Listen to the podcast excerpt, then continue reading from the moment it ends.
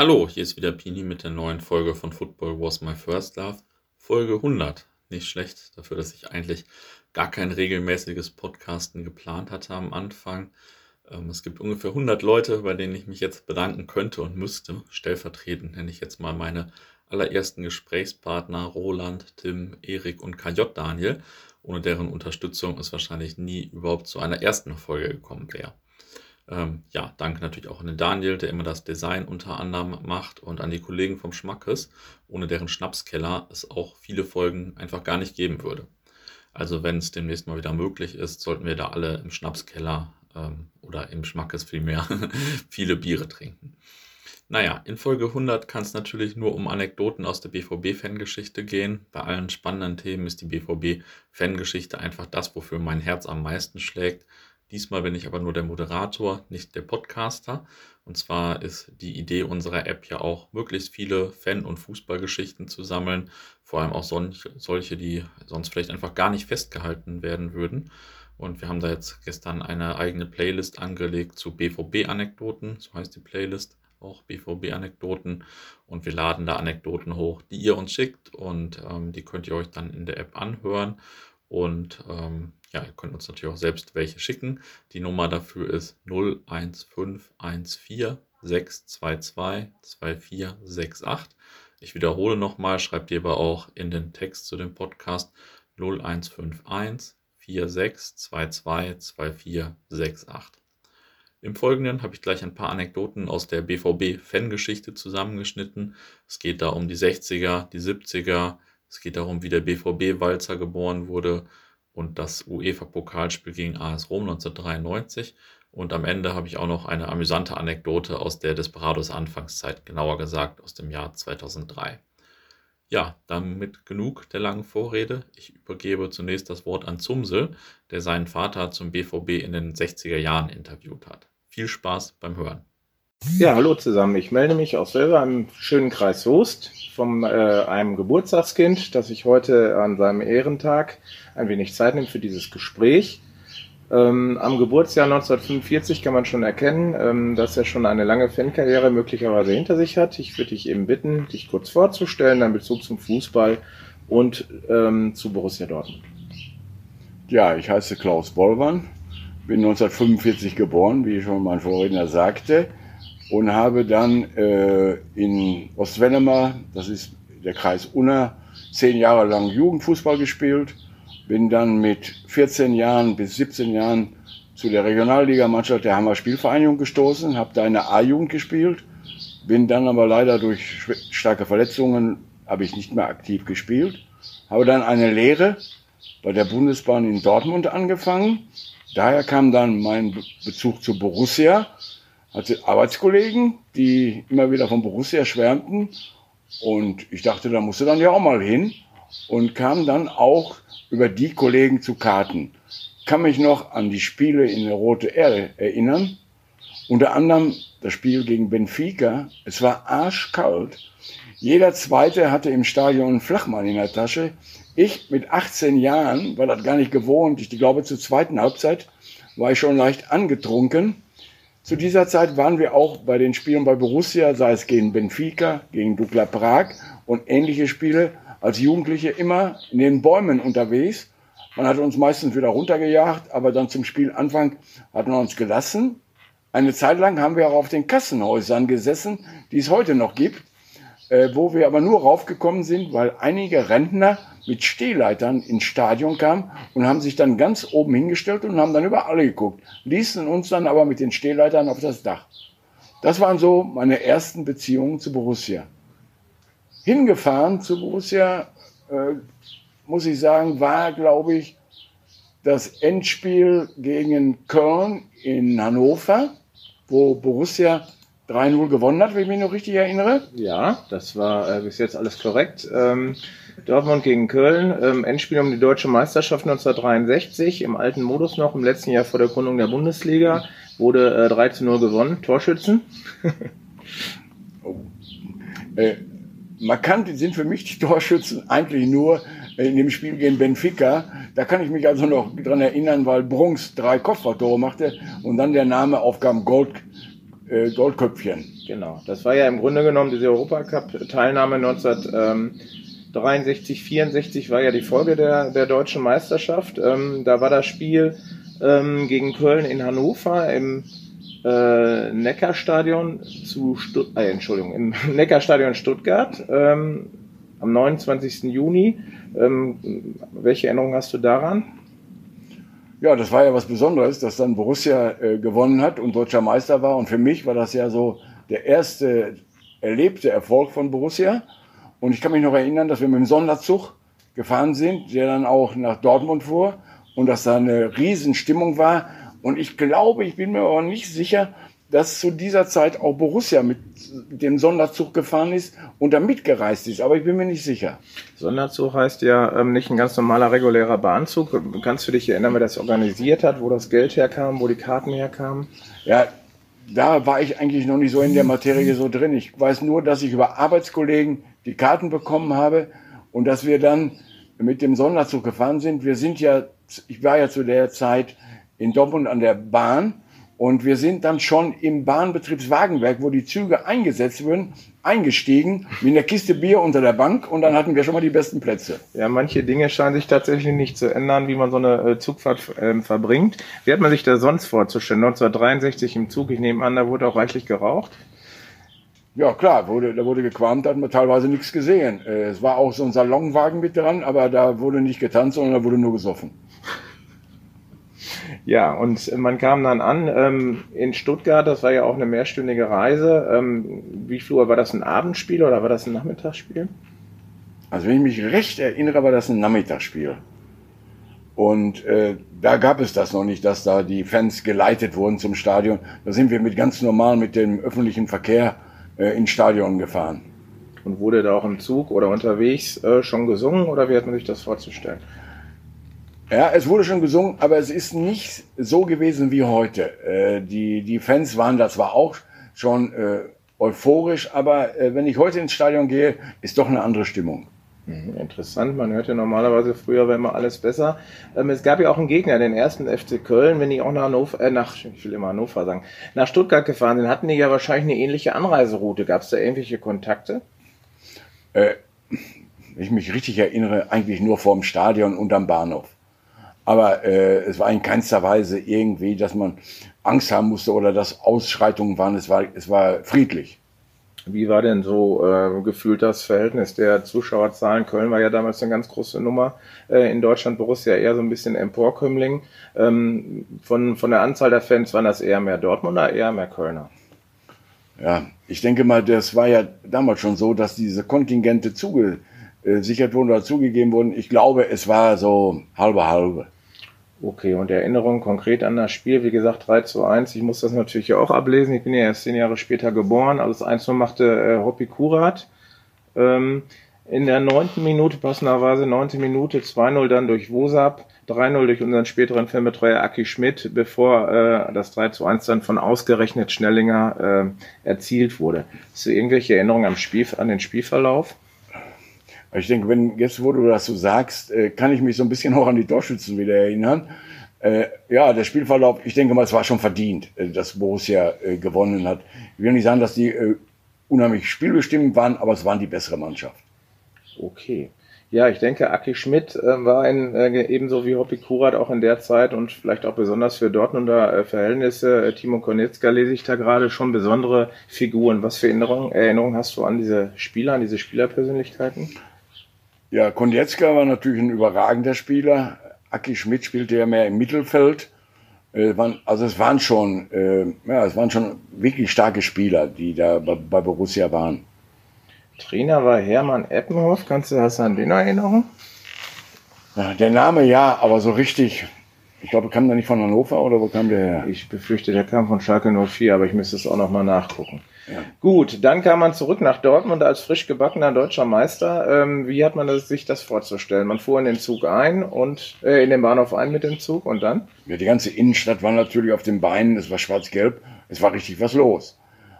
Aber ich bin dann äh, mit dem nächsten Zug Richtung Hamm gefahren, äh, weil ich dann nicht ganz so spät nach Hause kommen wollte. War ich ja 63, war ich 18 Jahre alt. Ist ja heute ein bisschen anders, aber damals gab es noch so gewisse Regularien, dass man dann auch pünktlich zu Hause sein musste. Aber sowas wie ein Konvoi oder äh, so etwas, dass die auf so einem Brauereiwagen sind, die glaube ich damals durch die Stadt gefahren, das hast du gar nicht mehr mitbekommen. Das habe ich nicht mitgesehen. Nein, die sind wohl äh, mit so einem Konvoi gefahren. Ja, und im selben Jahr, das ist gerade schon angeklungen, ähm, war ja sogar das Double möglich, äh, möglich für Borussia. Es ging dann im Pokal-Endspiel gegen den HSV. Das war ähm, knapp sechs Wochen später in Hannover, endlich Hannover. Ich habe wollte schon zweimal sagen. Ähm, an dieses Spiel hast du auch Erinnerungen? DFB-Pokal-Endspiel 63 gegen, äh, gegen den Hamburger SV? Ja, äh, die Hamburger waren die klar bessere Mannschaft. Wir waren alle stinksauer, äh, dass wir verloren hatten. Wir hatten uns ja ausgerechnet Double. Äh, aber so richtig an das Spiel wir waren stinksauer, weil die, die Hamburger waren einfach besser. Ja, äh, Uwe Seeler hat wohl drei Tore gemacht, sehe ich hier. Ähm, warst du da auch vor Ort? Ich war auch im Stadion. Und auch Anreise wahrscheinlich als auch Bahner mit, wieder mit der Bahn? Mit, mit der Bahn Sonderzug. Okay. Dann ging es weiter. Ähm, ja, wir haben jetzt ja schon, sind direkt mit zwei Highlights eingestiegen. Wie war es denn im ganz normalen äh, Liga-Alltag? Wenn ich mir jetzt vorstelle, ich bin 18 Jahre, ich war mit dem Zug nach, nach Stuttgart, werde direkt deutscher Meister. In eins der ersten Live-Spiele, die ich gesehen habe, bis sofort an auch zu der Bundesliga. Bundesliga gab es ja dann erst 64. Ja, das gegangen. ein oder andere Spiel, ja, aber es war damals auch schon schwierig, an Karten zu bekommen.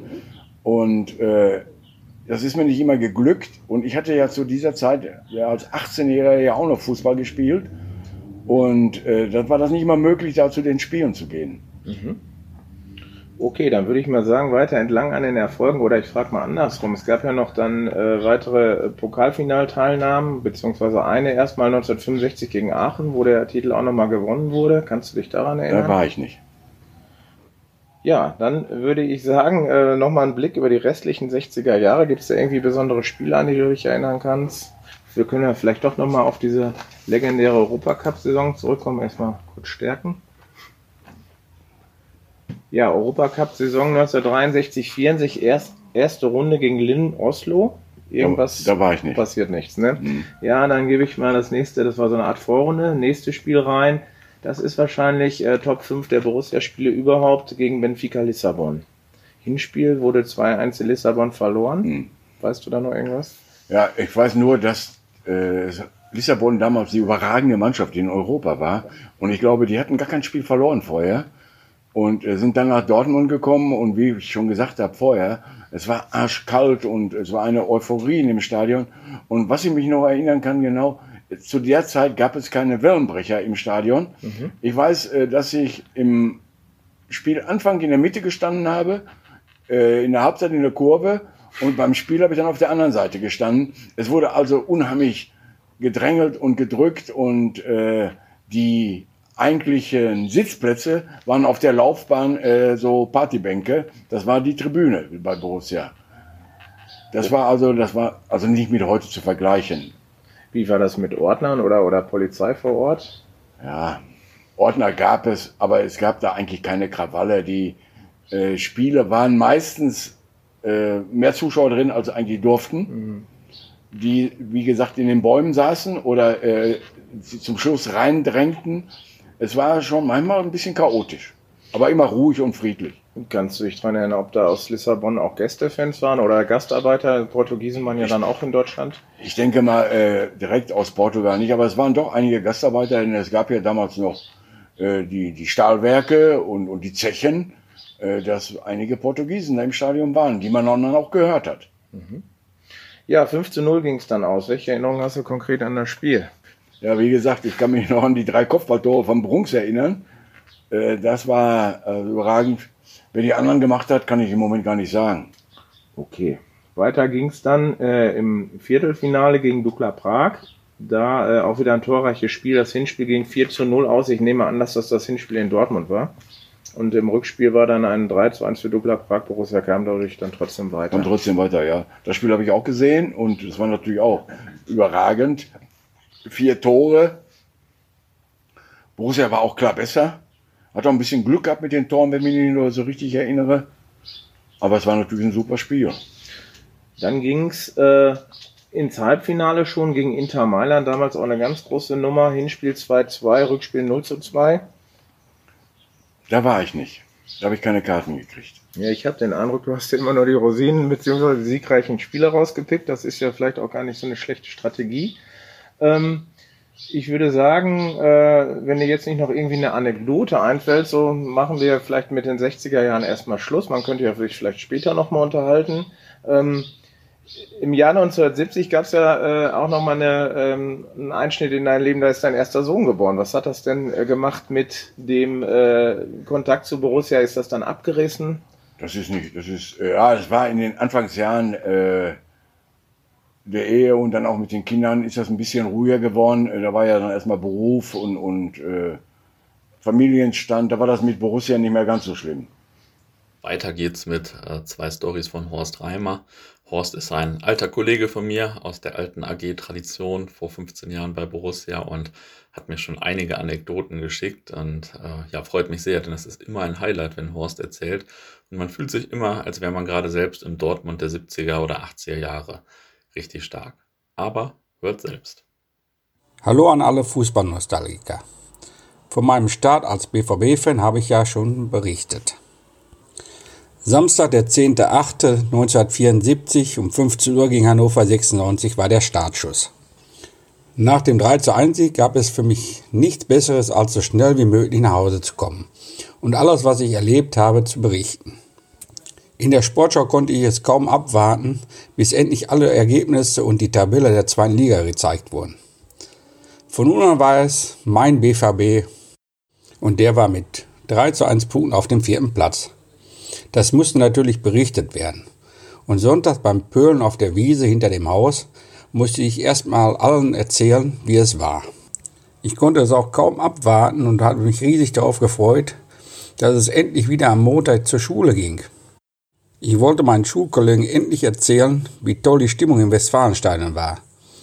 Beim Pausenkicken mit der Tritrop-Flasche fand ich schnell andere, die zum nächsten Spiel unbedingt mitgehen wollten. Mit fünf bis sechs Leuten fuhren wir dann zum Spiel gegen Barmbek-Uhlenhorst.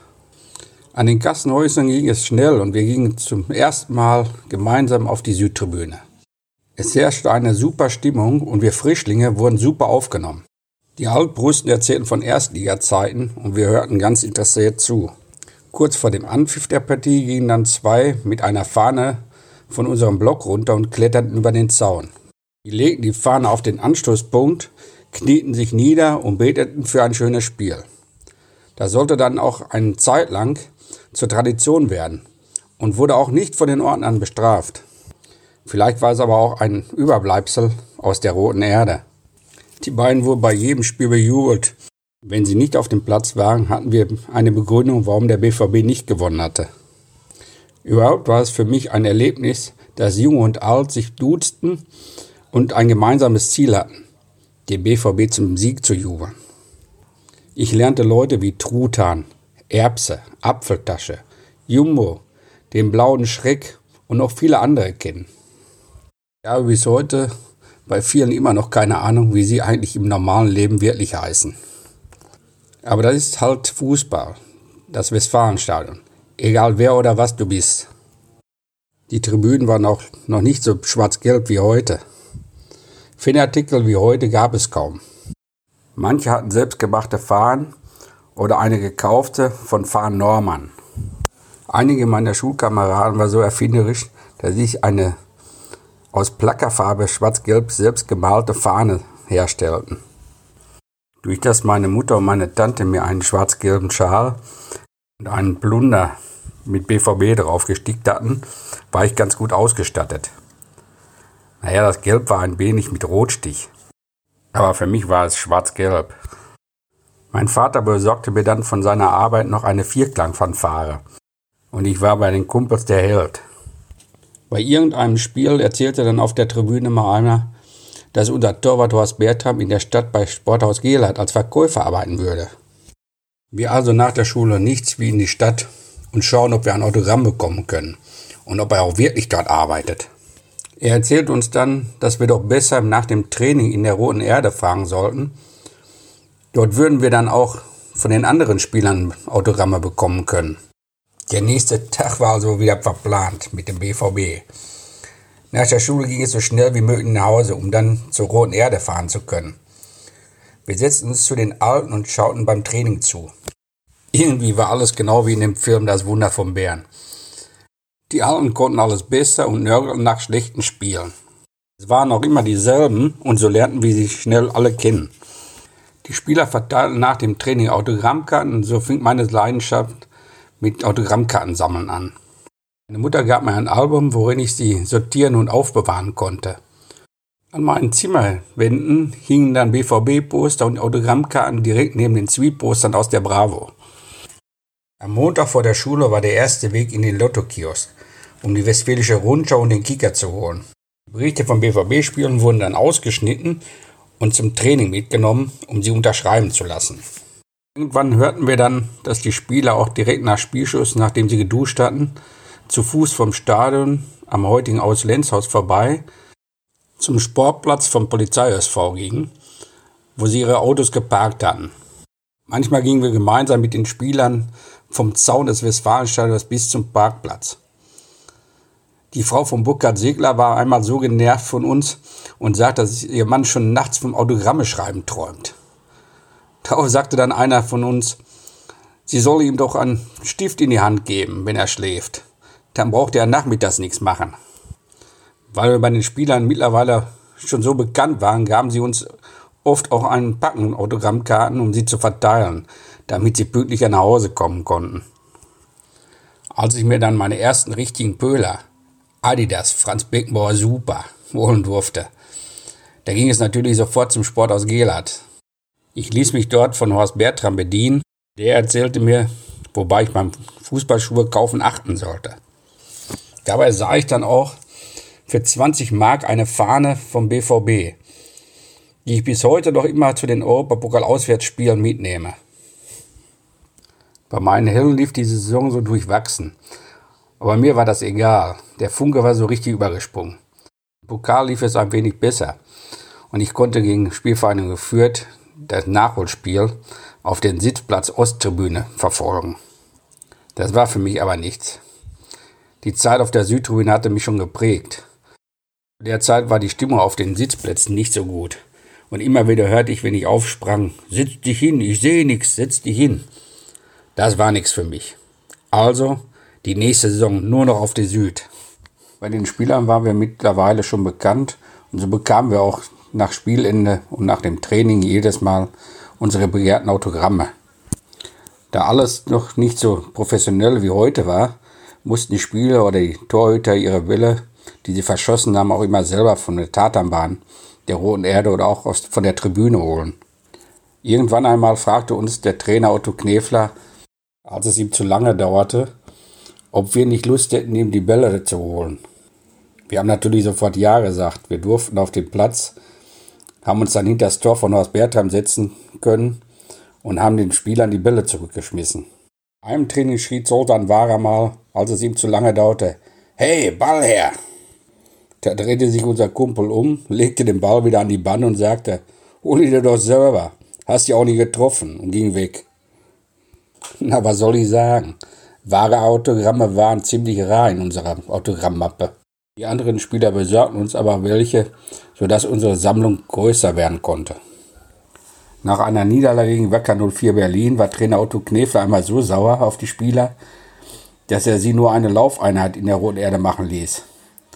Uns warf er hinter dem Tor den Ball zu und sagte, dass wir auf das Tor von Horst Bertram schießen sollten. Wenn das ein Trainer heute machen würde, wäre der Entlassung wahrscheinlich schon sehr nah. Naja, weil der Aufstieg zu scheitern drohte, wurde Trainer Knefler dann entlassen und durch Horst Boots ersetzt. Auf der Süd lernten wir von Spiel zu Spiel immer mehr Leute kennen. Und zur Saison 75-76 erzählte uns Erbse Erdmann dann, dass er in Scharnhorst im Ollenkotten einmal die Woche ein Treffen veranstaltet und er Mitglied in einem Fanclub sei. Wir also aus Altscharnhorst ab aufs Rad und sofort zum Treffen am nächsten Montag gefahren. Erbse erzählt uns dann, dass sie ein Fanclubheft machen würden und brachte ab und zu auch mal Altinternationale mit. Bei den Altbrüssen lernten wir dann Hoppy Kurat, Jockel Bracht und Erich Schanko kennen. Erbse gewann nicht nur für den Fanclub Mitglieder, sondern er sammelte auch für den BVB die Mitgliedsbeiträge ein. Er brachte uns Anträge mit, dass wir Mitglied beim BVB werden konnten. Den Beitrag konnten wir dann direkt bei ihm bezahlen und er reichte ihn dann zum BVB weiter. Wir bekamen dann unsere Marken und konnten sie in unser Mitgliedsausweis einkleben. Das war so was ähnliches wie Rabattmarken, die man beim Bäcker früher bekam. Irgendwann sagte er mir dann mal, dass sein erstes Spiel 1974 gegen Hannover 96 auf der Südtribüne war. Und ich sagte ihm, dass mein erstes Spiel Block 6 Nordtribüne auch King Hannover 96 war. Da lachte er sich kaputt. Nordtribüne. Mann! Falsche Tribüne, hat er mir gesagt. Wir standen auf der Süd dann im Block 13 immer alle zusammen als Mitglieder des BVB Fanclubs. Erbse war sowas wie der Stimmungsmacher auf der Süd. Er stimmte die Lieder an, die wir dann alle zusammen gesungen haben. Zu Hause übte ich die Lieder zusammen mit meiner Mutter, die zwar auch Fußball begeistert war, aber ich glaube nie ein Spiel live im Westfalenstadion erlebt hat. Erbse war es auch, der uns dann erzählt hatte, dass es zum Jahresende mal ein Hallenturnier geben würde, wo alle Reviervereine zusammen spielen, manchmal auch der FC Köln kommen würde. Er besorgte uns dann auch Karten und wir gingen alle zusammen dorthin. Dort sang Erbse auch zum ersten Mal den BVB-Walzer. Gerd Kolber, der frühere Pressesprecher von Borussia Dortmund, erzählte dann mal, wie es dazu kam. Ich hatte nur noch so in Erinnerung, dass Roberto Blanco dort auf der Bühne ausgebuht wurde. Aber wie es genau dazu kam, dass Erbse den, das Lied singen durfte, hatte Gerd Kolber dann erzählt. Erbse sagte ihm, lass mich mal eben drauf, ich will die Veranstaltung retten. Ich habe da ein Lied. Ja, und dann war auf einmal der WVW-Walzer geboren. Irgendwann fragte uns dann Erbse bei einem Fan-Treffen, ob wir nicht Lust hätten, im Hintergrund mitzusingen. Er wolle den BVB-Walzer als Single aufnehmen. Was für eine Frage. Wir dachten ja alle nicht, dass es bald ein Kultlied werden würde und er selbst heute noch gesungen wird. Als nächstes gibt es eine Story von Snoopy, der in unserer App den Hörmer Podcast macht, in dem es um Fußball im Ruhrgebiet geht. Ja, hallo, hier ist Sascha, Snoopy. Borussia Dortmund gegen AS Rom, UEFA Cup 92-93. Nicht nur, dass der BVB im Viertelfinale stand, es ging auch noch gegen eine italienische Mannschaft. Italienischer Fußball zu diesem Zeitpunkt noch etwas ganz Besonderes. Dementsprechend fieberte man dem Spiel dann auch entgegen. Kartenbeschaffung war dann dank ähm, Dauerkarte kein Problem. Und so konnte ich mir dann für 7 D-Mark meine Schülerstehplatzkarte sichern morgens in der Schule natürlich nicht so wirklich irgendwie großartig aufnahmefähig gewesen. Man war einfach nur zu aufgeregt. Mit Spiel, äh, mit Toreöffnung ging es dann natürlich auch direkt ins Stadion. 20, 30 Minuten später standen wir dann schon so dicht gedrängt auf der Tribüne. Ich stand damals Block 13, mittlere Höhe zum Zaun ähm, vom Block 12 ja, als die Mannschaft dann Spielfeld betrat, wurde jeder einzelne Spieler erstmal frenetisch gefeiert. Kurz darauf erklang dann der Triumphmarsch und der wurde so mega laut mitgesungen. Das war echt klasse. Kurz vor Spielbeginn fingen alle um mich herum sich auf einmal an zu vermummen. Ich wusste nicht so, wieso, weshalb, warum. Mich einfach auch mal so vermummt. Ja, und dann Mannschaft lief auf das Feld und dann dieses Klicken, Zischen der Bengalos. Und egal, wo du hingeguckt hast auf der Süd, überall brannten Bengalos. Teilweise waren das noch so diese guten alten Dinger, die so richtig schön getropft haben. Dementsprechend sah dann auch mein Trikot aus. Aber einfach nur geil. Stimmung mega. Es war so dermaßen laut, waren die Römer am, im Ballbesitz, gellendes Five-Konzert, hatten die Dortmund einen Zweikampf gewonnen, wurde richtig applaudiert. Es gab noch diese kurzen und richtig lauten Anfeuerungen. Es war einfach noch richtig schön spielbezogen. Ja, Spiel, richtig schönes Kampfspiel natürlich. Römer waren Favorit. Trotzdem hatte Dortmund natürlich noch ganz gute Chancen. Kurz vor Ende der ersten Hälfte nutzte Michael Schulz dann so einen schönen Abpraller, hielt einfach mal drauf, paff, 1-0. Torjubel, genial. Man hat sich einfach in die Masse geschmissen, war irgendwann mal ganz unten, kurz darauf ganz oben auf der Tribüne. Letztendlich stand man irgendwie, wie auch immer, wieder auf seinem Platz. Ähm, die ein oder andere Bengalo leuchtete auf und ja, 1-0 die BVB. Kurz darauf äh, Halbzeit. Dann Beginn der zweiten Hälfte. Die einen waren noch auf Toilette, die anderen standen noch am Bierstand. Diejenigen, die dann mit ihrem Bier auf dem Rückweg äh, zu ihrem Platz waren, durften dann später nochmal wieder zurück zum Bierstand gehen, weil paar Sekunden nach Anpfiff, Lothar Sippel, wie der Reporter von Sat 1 so schön sagte, ausgerechnet der Lothar Sippel, köpfte ein zum 2 zu 0. Dortmund führte wirklich 2 zu 0 gegen AS Rom. Also es war wirklich alles drin. So Zeit danach immer noch weiter. Absolutes Kampfspiel. Ja, bei Ballbesitz der Römer immer wieder gellendes Pfeifkonzert und so verdammt laut. Fleming Pausen hat es dann noch ein paar Mal geschafft, in seiner üblichen Manier die Welle, also die größten Chancen so dermaßen zu versemmeln. Äh, ach, nee. Ja, dann irgendwann, ich glaube 94. Minute, 94., 95. Minute, Freistoß Rom aus der eigenen Hälfte, hoch in die Dortmunder Hälfte, Ball konnte abgewehrt werden, zurückgepüllt in die äh, Hälfte der Italiener, Schiedsrichter pfeift ab und dann nur noch Jubel.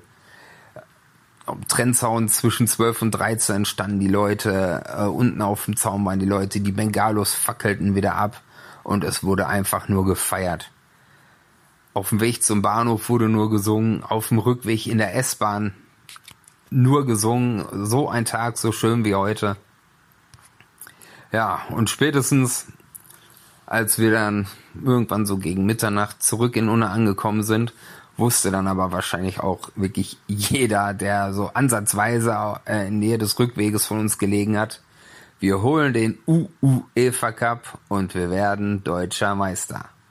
Ja, und zum Schluss noch meine Anekdote aus dem Jahr 2003. Zu der Zeit haben wir, also Desperados, uns immer vorher von den Spielen im Fanprojekt getroffen. Wir haben das ein oder andere besprochen. Es waren aber in erster Linie ziemlich feuchtfröhliche Treffen. Und ja, zu der Zeit, äh, dann, also danach ging es dann halt zum Stadion. Wir standen zu der Zeit, meine ich, eigentlich noch so mit allen ultraorientierten Leuten, teilweise unten im 82er, aber auch schon ganz oben im 12er und 13er, also ganz in der Mitte der Süd. Und irgendwann wurde ich bei dem einem Spiel dann mal von allen Seiten angesprochen, was denn los sei mit Desperados, ob es Ärger mit der Polizei gab oder mit dem Verein wogegen wir protestieren und so weiter. Wurde auch schon alles ein bisschen hektisch und es kamen auch ein paar SMS und ich wusste selbst überhaupt gar nicht so richtig, was los war und die anderen Leute auch nicht. Und dann haben wir verstanden, dass der Hintergrund war, dass unsere Fahne falsch herumhing. Die hing damals in der Südostecke. Die Ecke war gerade noch im Bau. Es gab keine Plätze dort, aber man konnte da seine Fahne gut sichtbar aufhängen auf dieser Baustelle. Und äh, ja, Fahne falsch herum aufhängen war ja immer ein Zeichen für Protest damals. Aber im Endeffekt stellte sich dann heraus, dass der Kollege von uns mit der Fahne halt einfach ziemlich viele Fangetränke zu sich genommen hatte und aus Versehen die Fahne falsch herum aufgehängt hatte. Ich glaube, in der Halbzeit wurde es dann korrigiert, aber es war natürlich schon ein bisschen lustig, dass alle möglichen Hintergründe vermutet wurden, aber nur einer von uns ein bisschen zu viel getrunken hatte und ähm, das würde jetzt in dieser Form heute wahrscheinlich auch eher nicht mehr vorkommen. Deswegen natürlich ein bisschen amüsant. Wenn jemand von euch noch die eine oder andere Anekdote oder Story rund um den BVB hat, könnt ihr sie mir gerne per Sprachnachricht an 01514 622 2468 schicken. Anekdoten anderer Vereine sind aber natürlich auch gerne gesehen. Könnt ihr auch an die gleiche Nummer schicken und dann richten wir auch entsprechende Playlists ein. Viele Grüße